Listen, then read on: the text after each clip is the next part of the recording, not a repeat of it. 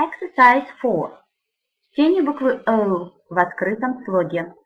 No, go, so, nose, rose, hose, tone, tone, loan, note, vote, dote, hope, pole, soul, hello, Tony, home.